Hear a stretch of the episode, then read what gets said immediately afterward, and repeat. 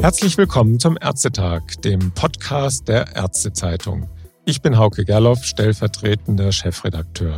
Unser Thema heute sind die Boosterimpfungen und natürlich auch die Erst- und Zweitimpfungen gegen Corona. Die Ärzte impfen, bis die Schwarte kracht und gleichzeitig heißt es immer wieder, wo ist der Impfstoff?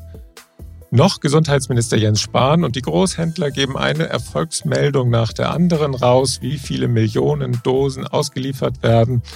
Und trotzdem reicht es nicht.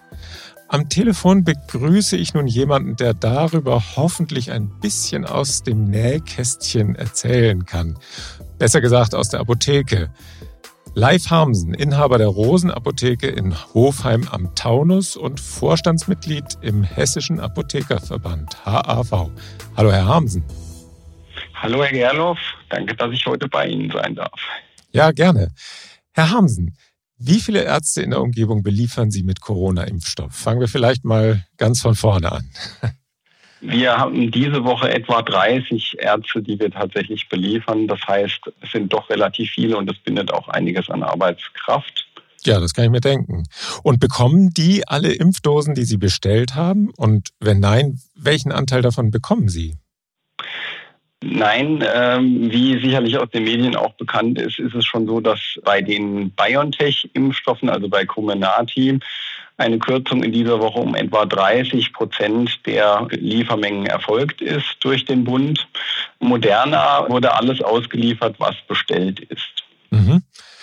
Das frustriert ja wahrscheinlich nicht nur die Ärzte, sondern ein bisschen auch Sie als Apotheker, denn Sie sind ja auch engagiert in dieser Kampagne, oder? Auf jeden Fall frustriert uns das zum einen, weil wir natürlich in einem sehr engen Kontakt mit den Ärzten stehen, für die das ja jede Menge Mehrarbeit bedeutet. Gleichzeitig ist es auch so, dass jede Kürzung für uns in der Praxis mehr Arbeit bedeutet. Wir kriegen ja, wir melden eine Gesamtzahl Impfdosen an den Großhandel und wenn wir dann nur eine Teilmenge erhalten, müssen wir natürlich auch ausrechnen, wie viel kriegt die einzelne Praxis. Mhm.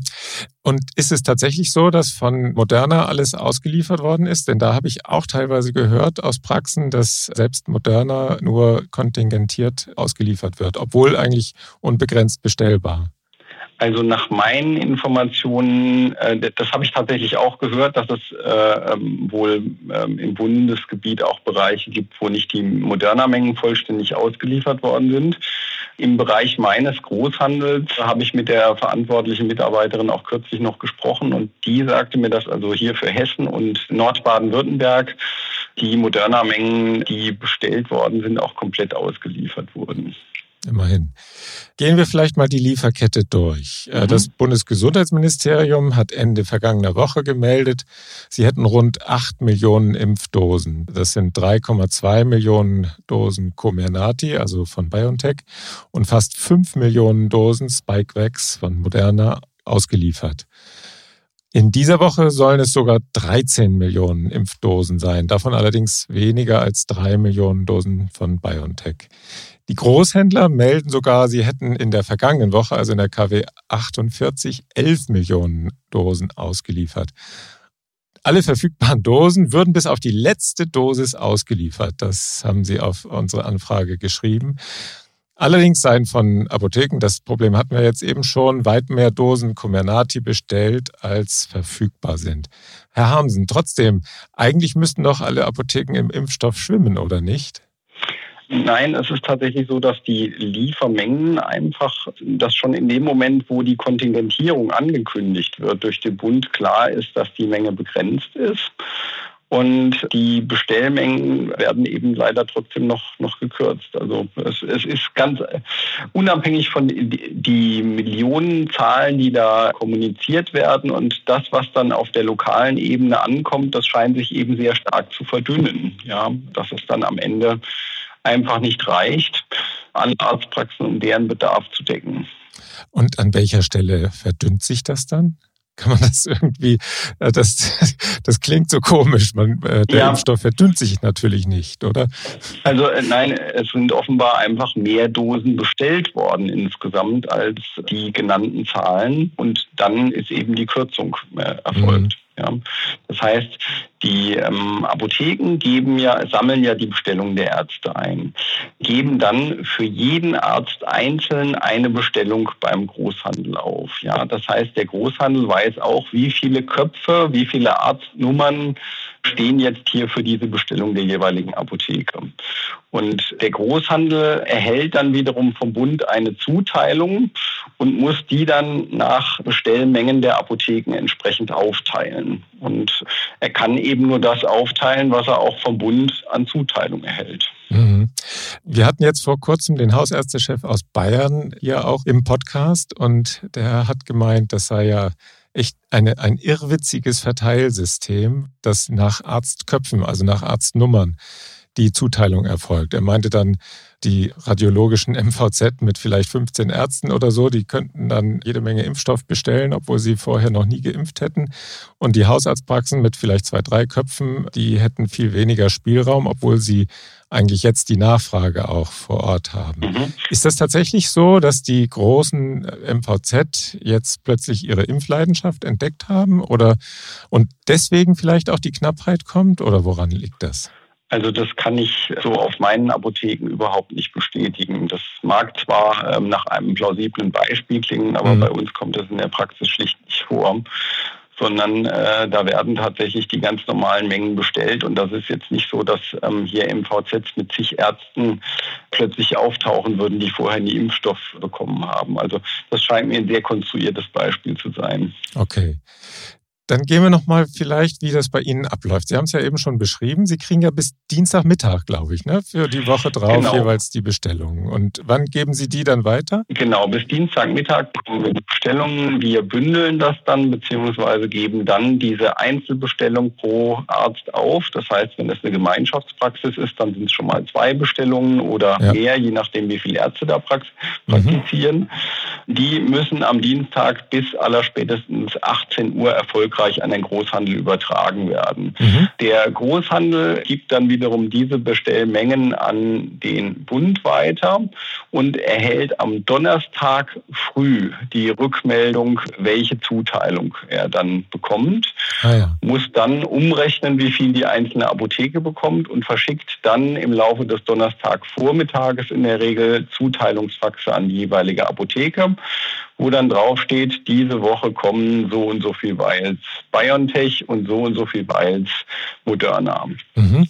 Die Apotheke nimmt dann wiederum die eingegangenen Bestellungen und schaut, wie passt die bestellte Gesamtmenge, um wie viel sind wir gekürzt worden oder auch nicht und verteilt es dann entsprechend. Mhm. Und dann geben Sie das, also äh, wann kommt dann der Impfstoff an bei Ihnen? Der Impfstoff, ach so, Entschuldigung, da bin ich jetzt, ich weiß mal.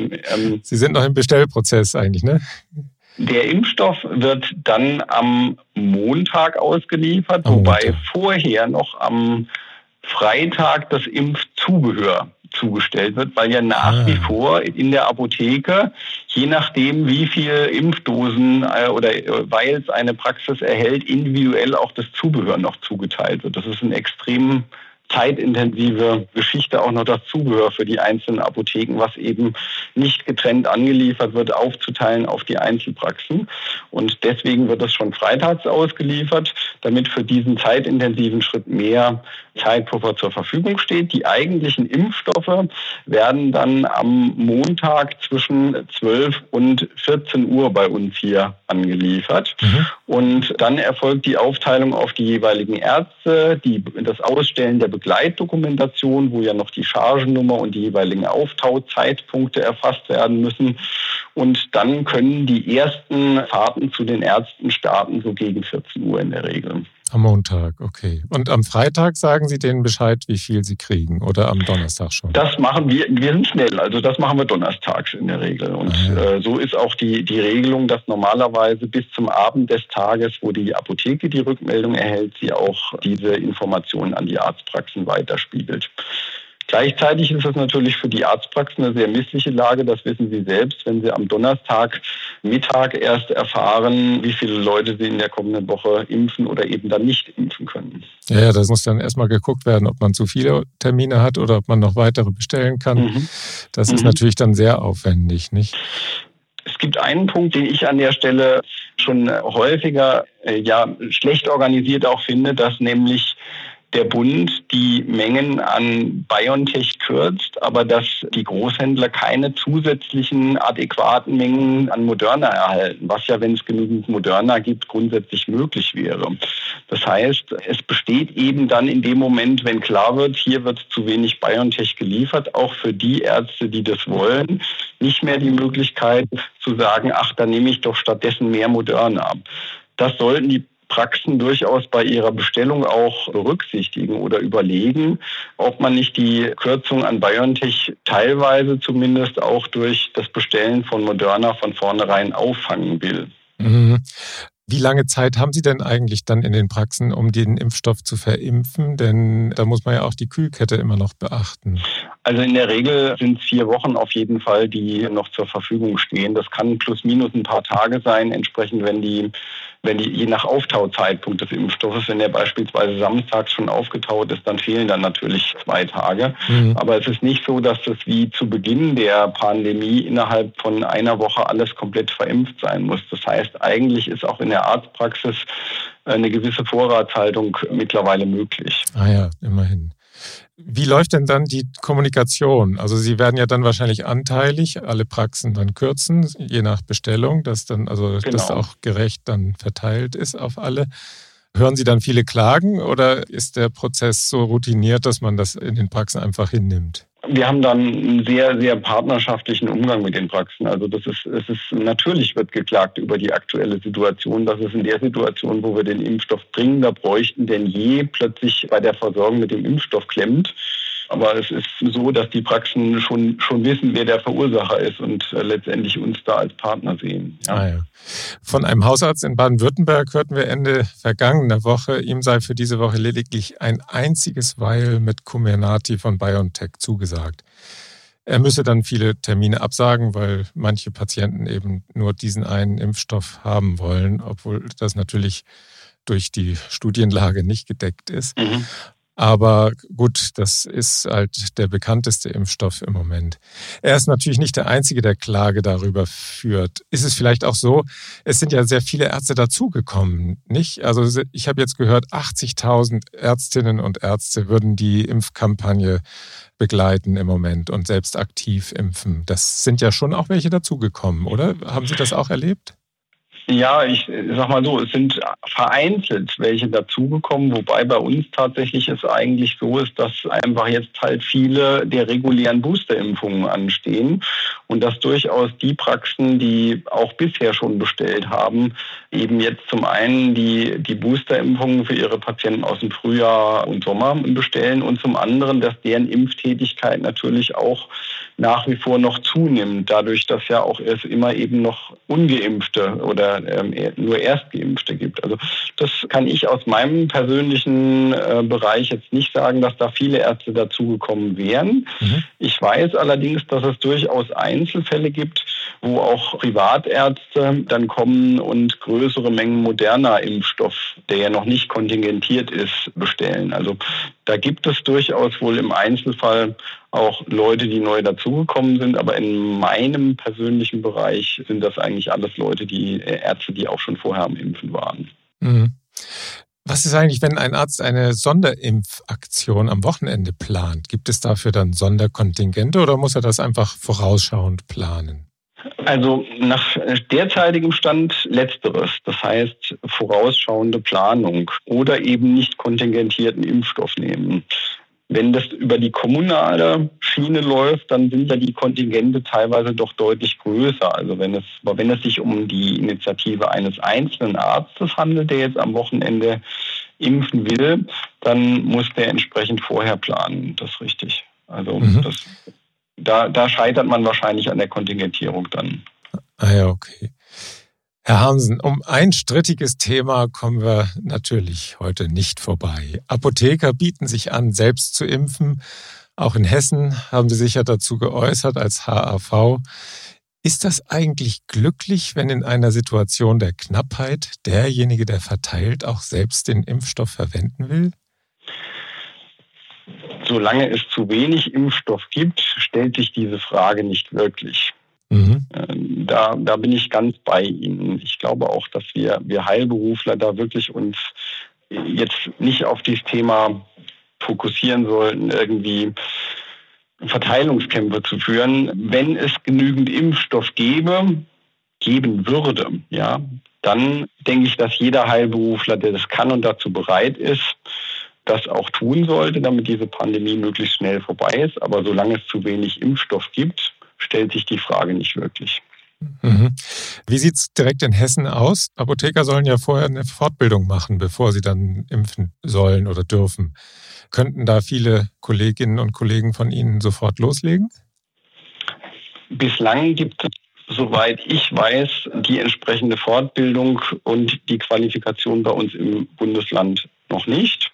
Es sei denn, das hätte jemand in einem anderen Bundesland bereits erworben. Es gibt ja Bundesländer, in denen es Modellprojekte für Grippeimpfungen schon gibt. Ja, genau. Ähm, in Hessen gibt es noch kein derartiges Modellprojekt und dementsprechend ist auch über die Apothekerkammer noch keine Fortbildung oder Weiterbildung in dieser Richtung angeboten worden. Da wäre sofort das jetzt auch gar nicht möglich dann mit dem Impfen bei Corona. Jetzt in, in dem Moment, nächste Woche ganz sicher nicht, nein. Okay. Vielleicht so als philosophische Frage zum Schluss. Kann das denn am Ende die Lösung sein? Immer mehr Gesundheitsberufe impfen und so steigern wir die Impfquote oder brauchen wir dazu am Ende dann doch die Impfpflicht? Was meinen Sie? Man kann das eine tun, ohne das andere zu lassen, würde ich mal sagen. Also die Impfpflicht wird auch nicht alle Probleme lösen. Wir brauchen genügend Impfstoff, wir brauchen genügend Leute, die impfen. Mhm. Momentan krankt es ja schon am Impfstoff.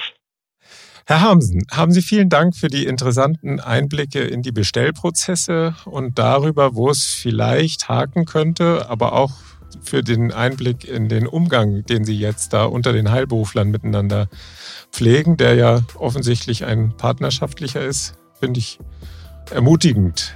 Ich wünsche Ihnen weiter viel Erfolg bei der Verwaltung des Mangels und der ja hoffentlich bald kein Mangel mehr sein wird. Und wir dürfen gespannt sein, ob Sie demnächst vielleicht mitimpfen sollen und ob der Impfstoff dann besser reicht. Alles Gute Ihnen. Vielen Dank. Auch Ihnen alles Gute. Ja, es bleibt weiterhin spannend. Bleiben Sie alle gesund. Ja, danke. Und natürlich auch vielen Dank fürs Zuhören. Bis zum nächsten Mal, wenn der Ärztetag wieder beginnt. Tschüss.